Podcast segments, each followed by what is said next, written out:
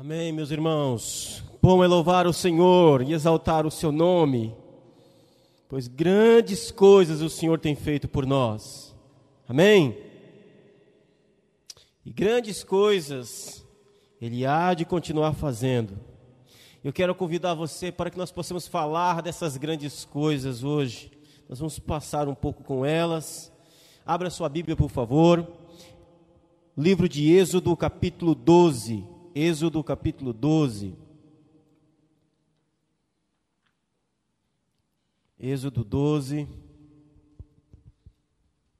Nós vamos ler do verso 1 ao verso 12. 12 versículos. Êxodo, segundo livro da Bíblia.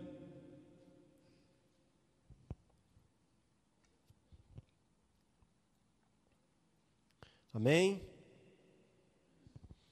Diz assim: Disse o Senhor a Moisés e a Arão na terra do Egito: Este mês vos será o principal dos meses. Será o primeiro mês do ano. Falai a toda a congregação de Israel, dizendo: Aos dez deste mês, cada um tomará para si um cordeiro, segundo a casa dos pais, um cordeiro para cada família. Mas se a família for pequena para um cordeiro, então convidará ele o seu vizinho mais próximo, conforme o número das almas, conforme o que cada um puder comer. Por aí calculareis quantos bastem para o cordeiro.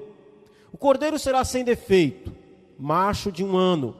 Podereis tomar um cordeiro ou um cabrito, e o guardareis até o décimo quarto dia deste mês. E todo o ajuntamento da congregação de Israel o imolará no crepúsculo da tarde Tomarão do sangue e porão em ambas as ombreiras e nas vergas da porta, nas casas em que o comerem. Naquela noite comerão a carne assada do fogo, com pães asmos e ervas amargas a comerão. Não comereis do animal nada cru, nem cozido em água, porém assado no fogo. A cabeça, as pernas e a fressura. Nada deixareis dele até pela manhã o que, porém, ficar até pela manhã, queimá-lo-eis. Desta maneira o comereis: lombos cingidos, sandálias nos pés e cajado na mão. Comê-lo-eis a presença, a pressa. É a Páscoa do Senhor. Porque naquela noite passarei pela terra do Egito e ferirei na terra do Egito todos os primogênitos, desde os, desde os homens até os animais executarei juízo sobre todos os deuses do Egito. Eu sou o Senhor. Você pode orar mais uma vez pela palavra? Pai querido e santo, viemos diante de ti e glorificamos o teu nome. Confessamos, tu és o grande rei. Diante dessa palavra, Senhor, a gente já pode sentir a tua grandeza, a tua singularidade, como o Senhor é poderoso, como o Senhor é único e nós viemos diante da tua palavra com temor e tremor. E pedimos que o Senhor fale conosco através dela. Que o teu Espírito Santo tenha, use a minha vida, use os meus irmãos, com graça e misericórdia. Em nome de Jesus, abra o nosso coração, para que a gente não apenas ouça a tua palavra e, a compreenda, mas que possamos retê-la em nós. Em nome de Jesus nós te pedimos. Amém. Pode assentar, meus amados irmãos e irmãs. Nós estamos começando mais uma nova série, como todo início de mês, graças a Deus. E nesse mês de abril, a nossa série, ela é uma série bem, assim, que eu acho interessante. Nós estamos aqui aproveitando é, um, o nosso calendário para podermos tratarmos de um tema bíblico, que é a Páscoa. Então, a nossa série esse mês é Páscoa, a festa da redenção. E já vou adiantando que não tem nada a ver com coelho e nem com chocolate. E também não tenho nada contra nenhum e nem outro. Aliás, todo chocolate que quiserem me dar será muito bem-vindo, fica a dica. Tá bom? Não tenho problema com isso. Então nós vamos falar sobre esse tema. É um tema bíblico? Sim. Então nós vamos falar sobre isso. Né? Vamos aprender o que a Bíblia tem a nos dizer com relação a esse tema muito importante. Então, nós vimos recentemente uma série sobre a vida de Abraão. Amém? Lembram da série sobre Abraão? olha como que as séries estão conectadas, você precisa ficar ligado. Nós vamos fazer uma série no segundo semestre agora de 2022 que tem tudo a ver com o que a gente vai estar falando, por exemplo, nessa série aqui também. Então, as séries, nossas séries, nós fazemos elas aí conectadas. Então, nós vimos uma série sobre a vida de Abraão, o grande patriarca. E nós vimos que Deus é um Deus que está caminhando rumo a um novo céu e uma nova terra. E nessa, nessa sua jornada, nessa sua caminhada, ele chama homens e mulheres de todos os lugares, em todo o tempo, para caminharem com ele. E nós vimos que um desses homens foi o próprio Abraão. E nessa caminhada com Abraão, ou Abraão caminhando com Deus, Deus prometeu que faria de Abraão uma grande nação. Eu te abençoarei. Lembra do desafio que Deus fez a Abraão? Sai da tenda, olha para as estrelas, conte-as. Assim será a tua descendência, como as estrelas dos céus. Uma nação gigantesca, incontável. Deus havia prometido isso a Abraão. E Deus fez, porque Deus cumpre a sua palavra, irmão. Ele cumpre aquilo que ele diz. Ele fez de Abraão uma grande nação. O livro de Gênesis termina com o um relato do neto de Abraão, Jacó, saindo da terra de Canaã e indo para o Egito, fugindo da fome, e ele se muda com toda a sua família. A Bíblia diz que cerca de 70 pessoas foram nessa nesse para o Egito, saíram de Canaã com Jacó e foram para o Egito, cerca de 70 pessoas. O Gênesis termina com esse relato. Bom, 400 pessoas, 70 é, pessoas chegam no Egito. Passam-se cerca de 400 anos. Êxodo começa a descrição do livro de Êxodo.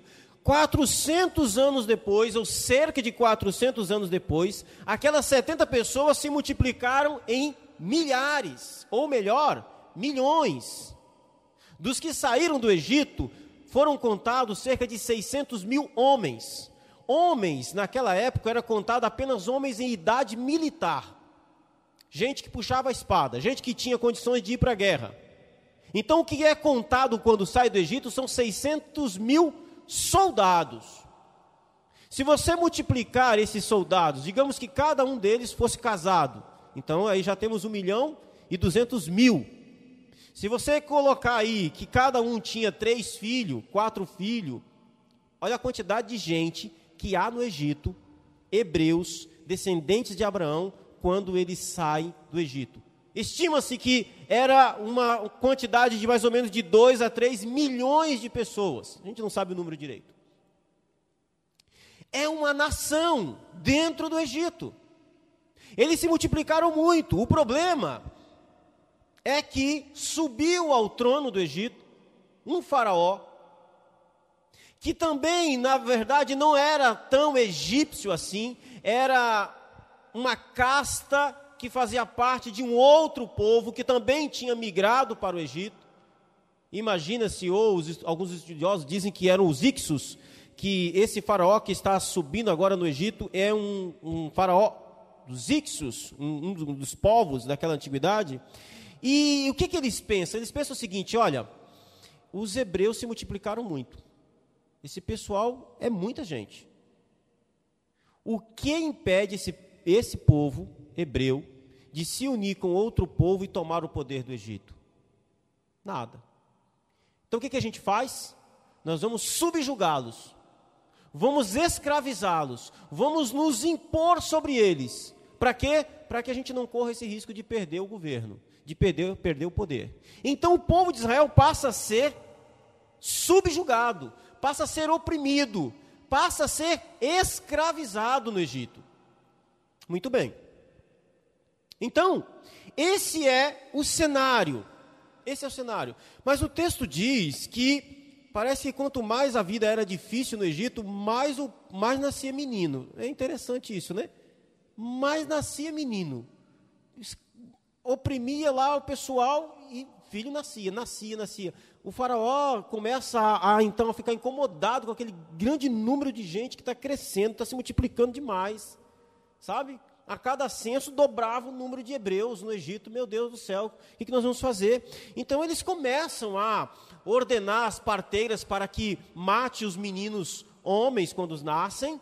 É, é, mas Deus, as parteiras não fazem isso, elas temem ao Senhor. E, e, e depois o faraó ordena que todo menino hebreu fosse lançado no Nilo. As meninas não, as meninas podiam viver, porque é, é um risco aqui militar mesmo.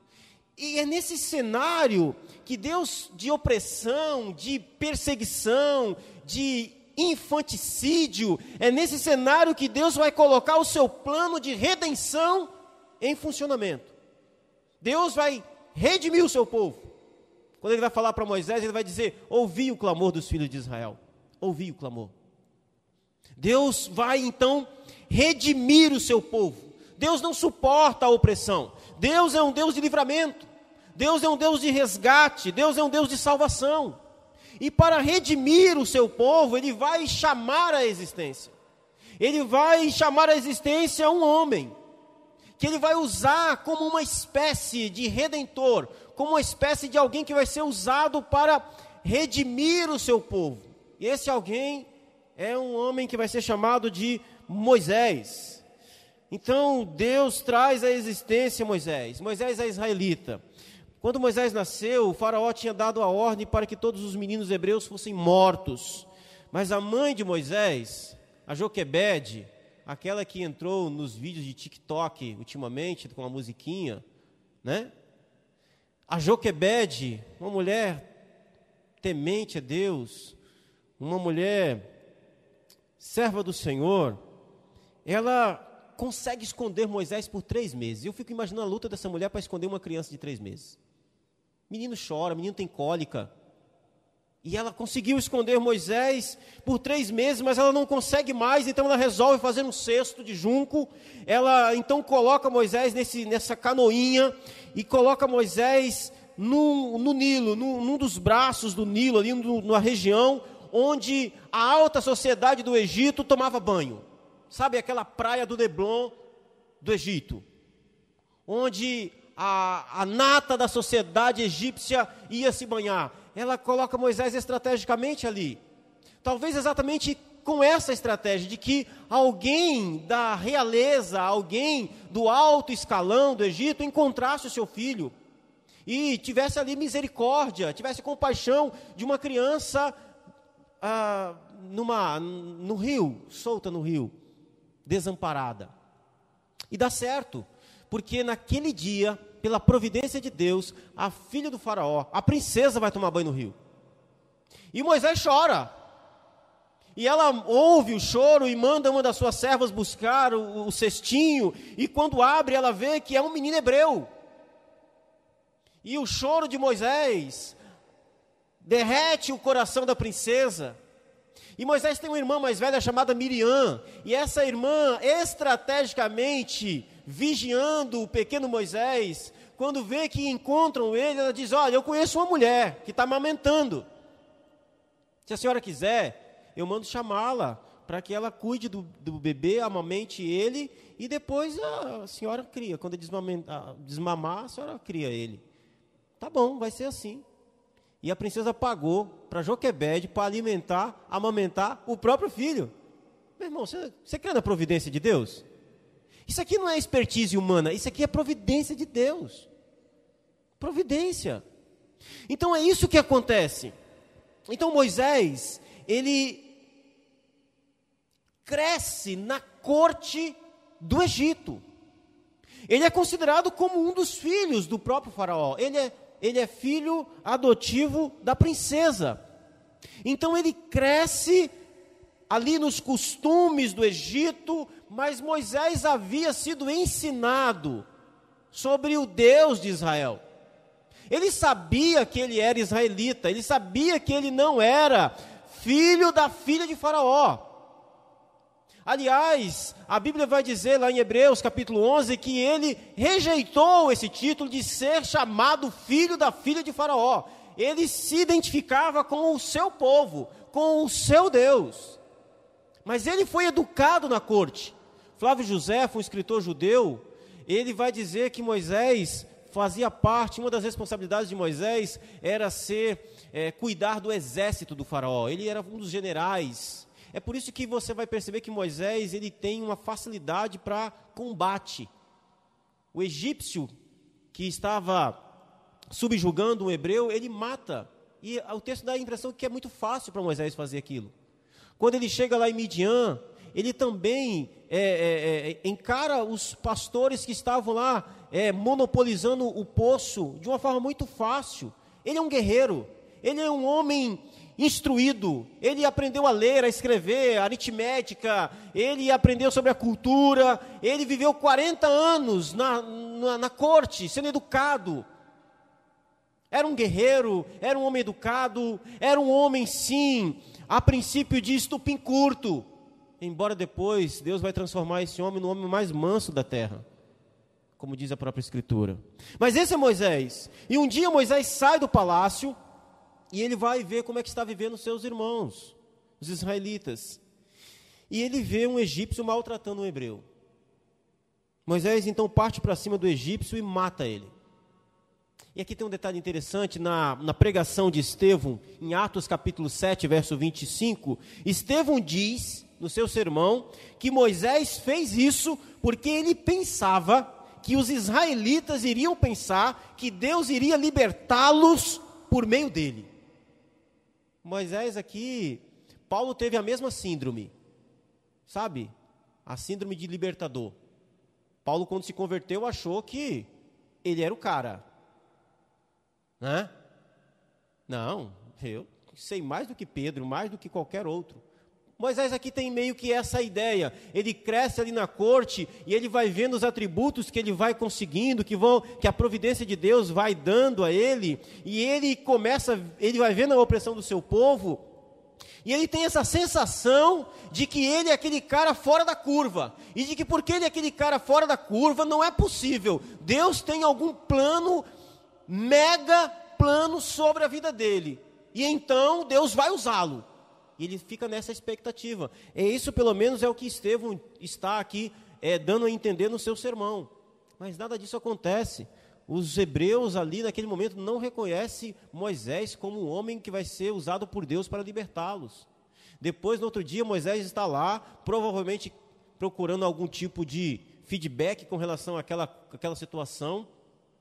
E tem dois hebreus brigando, discutindo, e ele vai apaziguar eles e um vira para ele e diz assim: Quem é que te colocou sobre, de juiz sobre nós? Será que vai, vai matar a gente também? Vai vir para cima da gente também? E aí Moisés fica assustado, porque ele pensou: descobriram. Agora está todo mundo sabendo.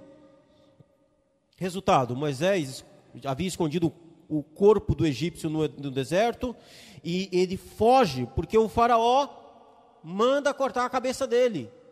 E ele foge para as terras de Midian. Vai passar 40 anos pastoreando ovelhas. Lá em Midian, é, ele casa, ele vira pastor de ovelhas, vai conduzir ovelha por 40 anos. É a escola de Deus na vida de Moisés. O homem bravo precisa ser amansado.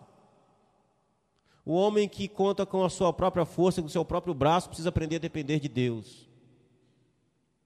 Você já viu como é que um pastor faz para pastorear a ovelha nesse contexto aqui? O sujeito leva as ovelhas para um determinado lugar, fica ele, ovelha e Deus. Tem bastante tempo para refletir. E esse homem fica lá 40 anos em Midian, até que um dia o Deus de Israel vai falar com ele. Vai chamá-lo Deus vai dizer que vai libertar o seu povo. Deus aparece para Moisés e chama ele para a missão de redimir o povo de Deus, o seu povo. Moisés volta para o Egito, acompanhado do seu irmão Arão, e começa então a sua teodiceia. Mas Faraó não gosta da ideia de perder mão de obra escrava. Três milhões de pessoas? Um milhão de mão de obra barata, de graça. Você já imaginou o impacto econômico disso? Você perder 3 milhões de escravos do dia para a noite? Quando Moisés chega com essa proposta ao Faraó, isso parece piada, isso parece ridículo, parece até que Moisés ele não, não foi educado, não recebeu ensino de qualidade, parece que Moisés sabe fazer, sabe fazer conta. Mas Deus ordena para que Moisés vá falar ao Faraó. E, e o Faraó não vai deixar esse povo ir.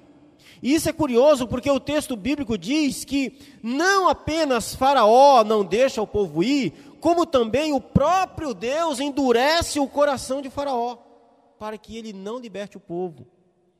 A gente não vai entrar nesse, nessa situação aqui, mas eu quero destacar aqui pelo menos quatro motivos por que Deus é, faz isso. Por quê?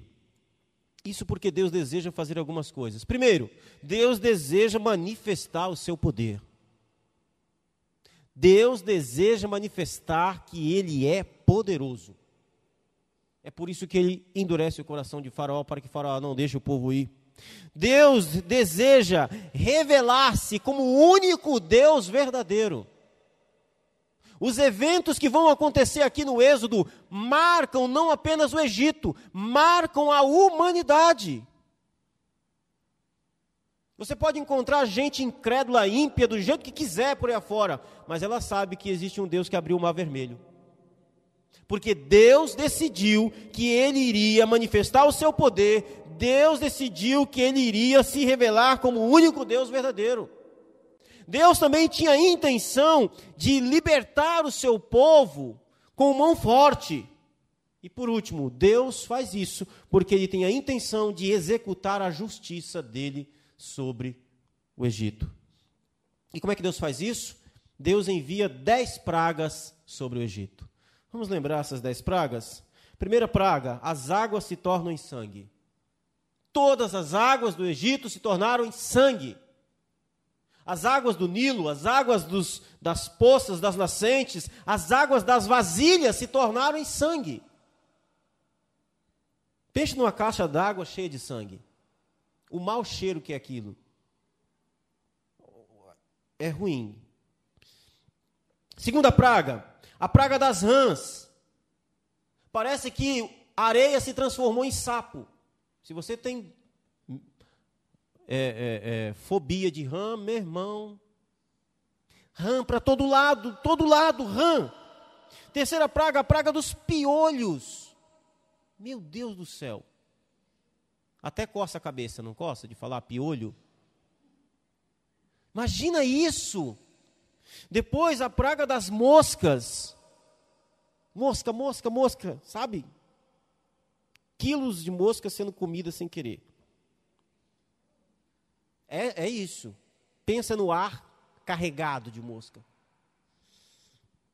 Depois a, a praga das pestes dos animais. Os animais apareceram feridas nos, nos, animais. Depois a praga das feridas purulentas, nos homens e nos animais. Pensa em furúnculo, expurgando. Terrível, meu irmão. Pragas. Depois nós vemos que teve a praga da chuva de granizo, pedra de gelo.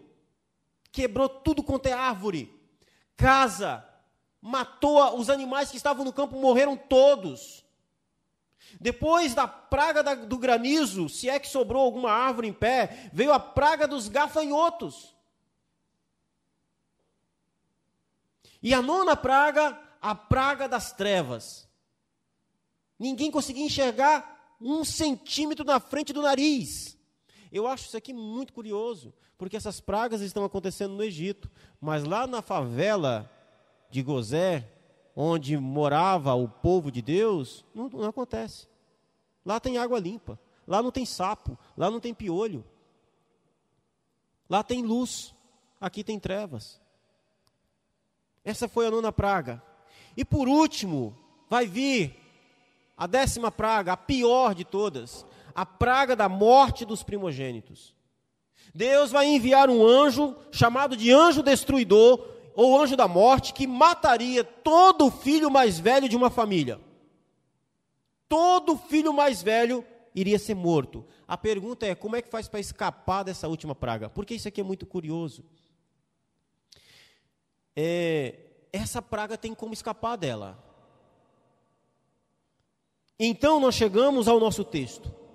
Deus então institui a Páscoa, a festa da redenção. E eu quero chamar a sua atenção aqui para algumas coisas com relação a esta festa que Deus aqui institui por causa da décima praga. Muito bem, sua Bíblia está aberta. Com esse texto de Êxodo capítulo 12, texto que nós lemos, nós vemos que a Páscoa, ela celebra a redenção universal do povo de Deus. Veja aí, por favor, o que diz o verso 3. O verso 3 diz: Falai a toda a congregação do povo de Israel. A toda a congregação do povo de Israel. Meu irmão, minha irmã, Deus tem o seu povo. Deus tem o povo da sua aliança os filhos de Abraão. Deus tem um povo que é seu. A Páscoa celebra a redenção universal do povo de Deus, não é universal dos homens, não. A Páscoa é uma celebração é, é, que é uma celebração da redenção universal de todo o povo de Deus. Em Apocalipse capítulo 7, João ouve o número da totalidade do povo de Deus. É um número que simboliza que Deus sabe quantos são aqueles que pertencem a Ele. Deus tem o seu povo, Deus conhece individualmente cada um dos seus eleitos. Todos esses fazem parte da grande congregação do povo de Deus. Quero chamar sua atenção para um fato: não existe redimido fora da congregação. Não existe redimido fora deste povo de Deus. A redenção, a salvação é evidenciada no ajuntamento, no fazer parte de um povo.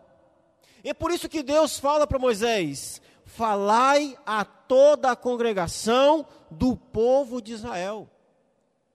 Então a Páscoa aqui era uma celebração da redenção universal do povo de Deus que estava no Egito.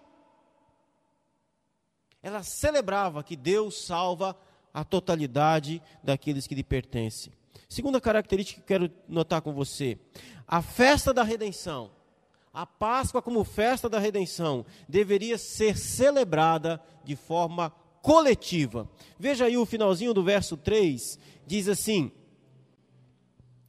Verso 3: Falai a toda a congregação de Israel, dizendo: Aos dez deste mês, cada um tomará para si um cordeiro segundo a casa dos pais, um cordeiro para cada família. Mas se a família for pequena para um cordeiro, então convidará ele o seu vizinho mais próximo. Perceba que a Páscoa deveria ser comida em conjunto, em coletividade. Não é comer a Páscoa sozinho. Não é, não, não. É uma festa que deve ser celebrada de forma coletiva. Todo o ajuntamento, todas as famílias deveriam celebrar a Páscoa. Ninguém deveria ficar de fora. A celebração da redenção deve acontecer de forma pessoal, vivendo no seu dia a dia para a glória de Deus. Mas também nós celebramos a redenção de forma coletiva, uns com os outros. Essa ideia de que isso já acontecia antes da pandemia, não é por causa da pandemia, né? antes, antes da pandemia já tinha um movimento de desigrejados, de que eu posso servir a Deus da minha casa, em casa, eu não preciso de igreja, de pastor, de irmão, de nada. Mentira. A Bíblia diz que Deus deu esses, esses dons à igreja: mestres, pastores, evangelistas, gente com palavra de sabedoria. Onde é que a gente é edificado? É no corpo. Onde é que nós celebramos que nós fomos redimidos? Na coletividade. A coletividade é importante para Deus. A coletividade é importante para nós. Deus é um Deus que ama o ajuntamento do seu povo. É por isso que ele instituiu essas festas.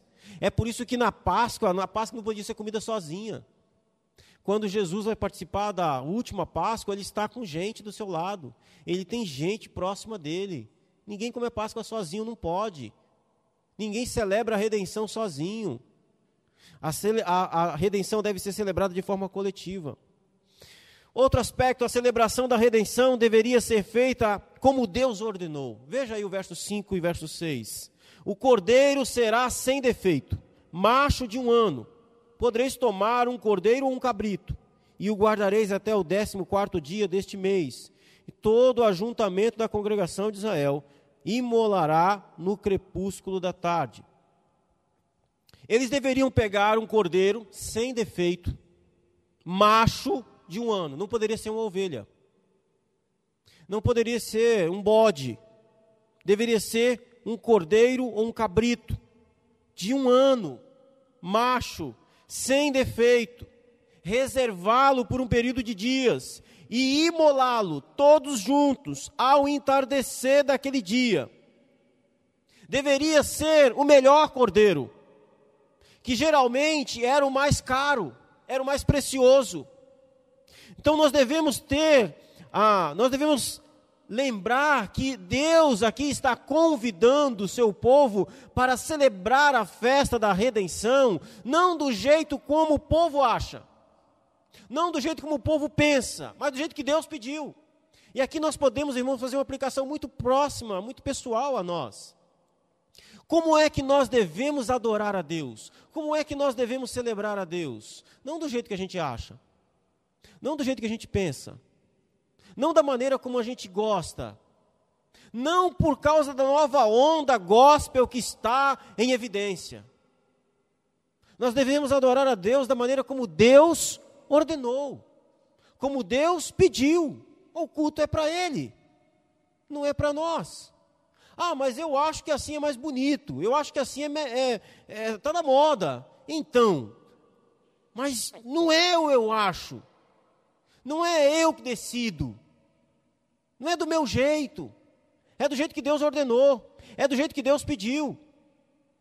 Nós vamos perceber que Davi tem essa, essa sensibilidade de, que, de oferecer ao Senhor o melhor, de oferecer ao Senhor, eu diria, o mais caro, o que lhe custa alguma coisa.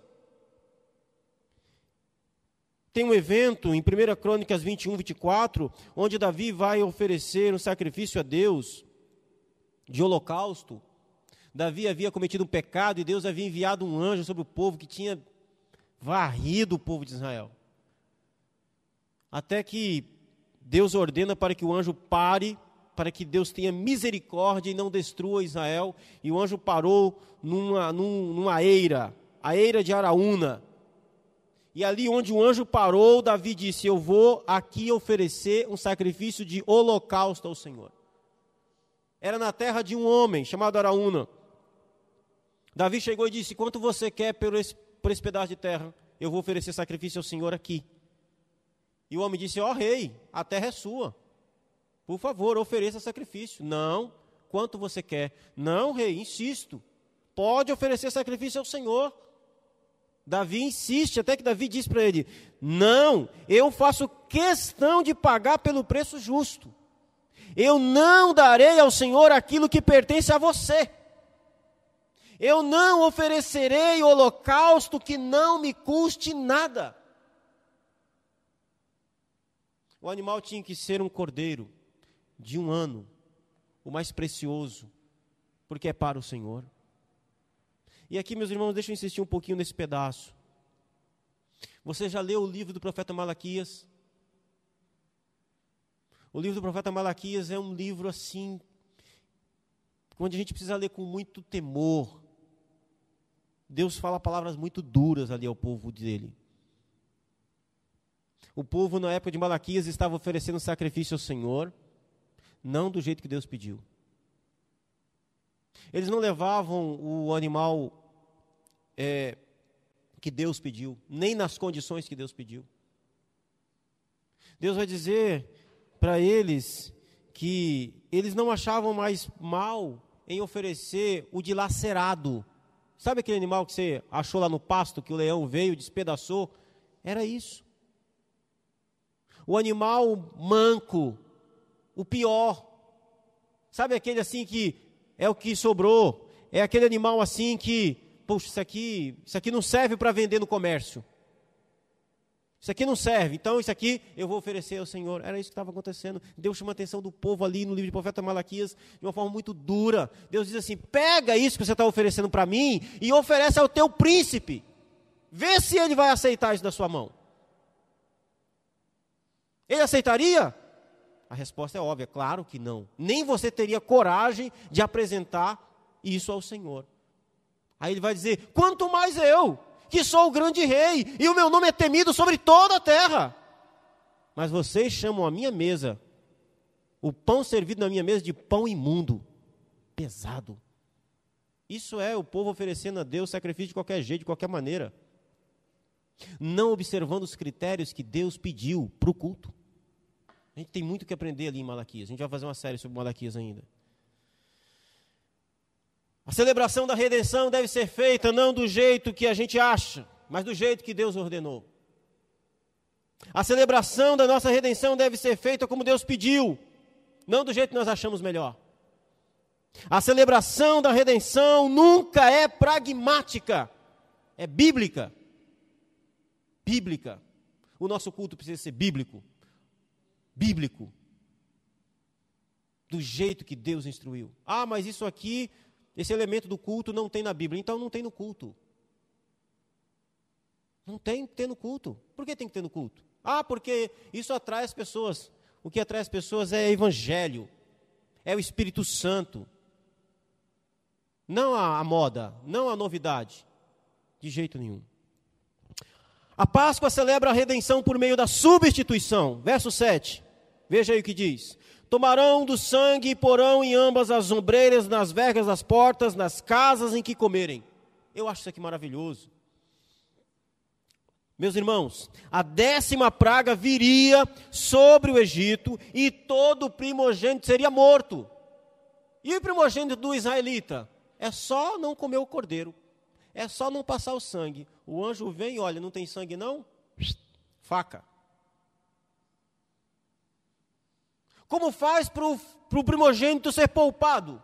Como faz para o anjo da morte, o anjo do juízo não entrar na sua casa? Sangue na porta. Sangue na porta. A Páscoa celebra a redenção por meio da substituição. Nós precisamos entender, e eu aqui já falei e repito, não tem problema em falar, falarei isso pelo resto da minha vida. O pecado é punido sempre por causa da justiça de Deus. Quando Deus nos perdoa, quando Deus perdoa você, isso significa que o seu pecado e o meu pecado, outro pagou. Outro foi punido no lugar.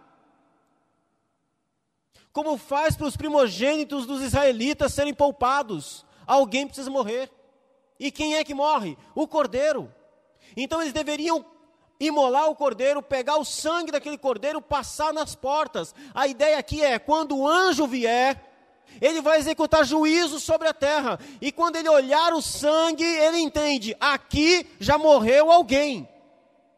Aqui ninguém morre mais. Aqui já morreu gente. Aqui já tem um substituto. Aqui já teve alguém que já morreu. Quem morreu? O primogênito? Não, o cordeiro morreu. Então a Páscoa, ela celebra a redenção por meio da substituição. Assim como nós somos salvos por meio da substituição, assim como nós somos redimidos por meio daquele que nos substituiu. É por isso que a salvação é pela fé em Jesus, na Sua obra, no seu sangue derramado. A Páscoa também celebra a redenção em comunhão. Veja o verso 8 ao verso 10. Naquela noite comerão a carne assada no fogo, com pães asmos e ervas amargas a comerão. Não comereis nada do animal cru, nem cozido em água, porém assado no fogo, a cabeça, as pernas e a fressura. Nada deixareis dele até pela manhã.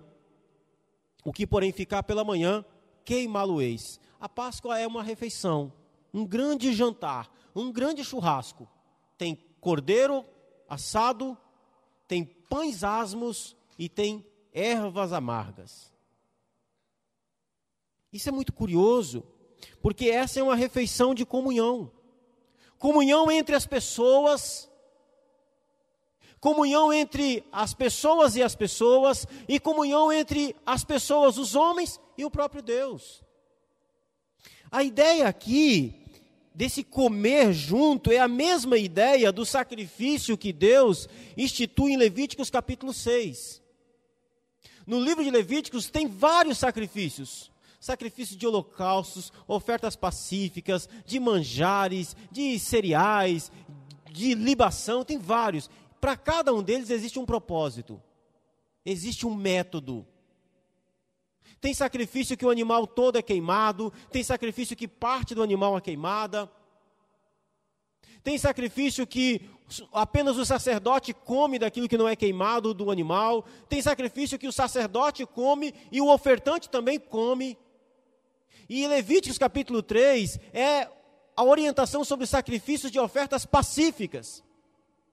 Que ela poderia ser usada para comunhão ela poderia ser usada como gratidão. Por exemplo, nasceu um filho, você vai lá e leva uma oferta pacífica ao Senhor. Você está feliz, você vai adorar a Deus.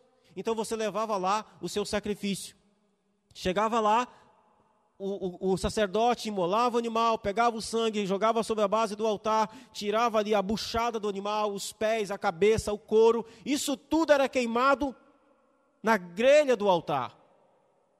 E a carne? A carne não. A carne pertencia ao sacerdote e parte dessa carne também era devolvida ao ofertante, que podia, se quisesse, comer ali, assado. A gordura desse animal também tinha que ser retirada e essa gordura era queimada. Qual é a ideia desse, dessa oferta pacífica de Levítico capítulo 3? Eu estou aqui oferecendo a Deus um sacrifício de gratidão, um sacrifício de comunhão, por exemplo eu quero ter comunhão com o irmão Vicente. Digamos que lá eu, eu, eu tinha discutido com o irmão Vicente, então eu chamava, o irmão Vicente, me perdoa.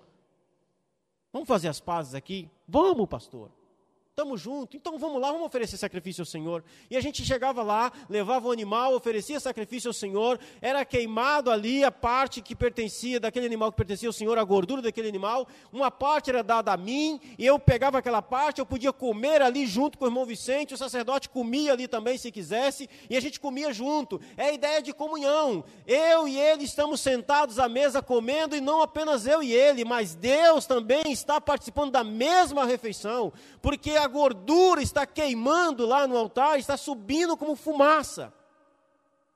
A Páscoa tem esse sentido, essa comunhão, essa celebração da redenção em comunhão.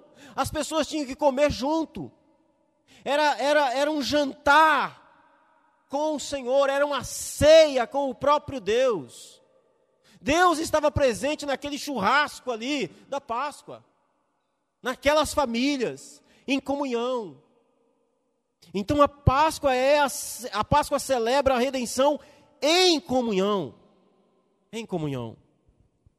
A Páscoa também celebra a redenção de forma ativa. Veja o verso 11, por favor. Verso 11. Desta maneira o comereis. Como vocês vão comer? Lombos cingidos, sandália nos pés, cajado na mão. Como depressa? Depressa aqui é sem glutonaria, tá? Como a pressa é a Páscoa do Senhor. Olha que interessante. Ou seja, eles deveriam comer, eles deveriam deixar o Egito imediatamente após aquela refeição. Então era para comer preparado. Eles, eles tinham que comer a Páscoa. Sabe quando você vai viajar? Se você escolhe aquela roupa de viagem. Mala pronta. Roupa de viagem. Você vai sair. A ideia aqui é o seguinte: vocês precisam entender que essa refeição celebra a saída de vocês. A Páscoa celebra uma redenção que é ativa. Meu irmão, minha irmã, nós fomos redimidos também. E a redenção é algo totalmente ativo come da Páscoa e come para sair, para ir embora do cativeiro, para sair daquele lugar. Vocês vão ser livres hoje, vocês vão ser libertos hoje, para sair do cativeiro.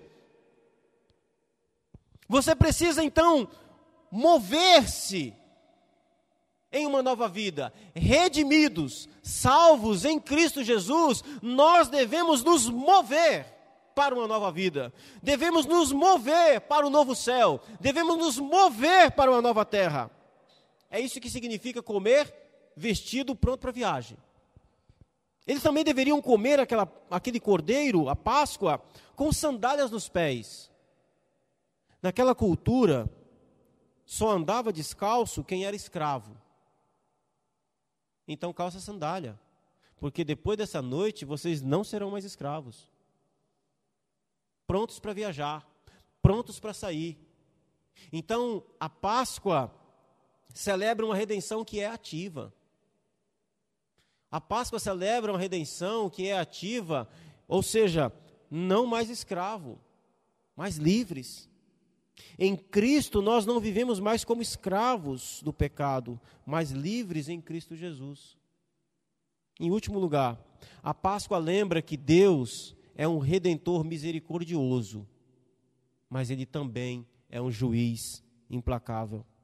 Verso 12 diz: Porque nesta noite passareis, passarei e ferirei a terra do Egito, executarei juízo, eu sou o Senhor.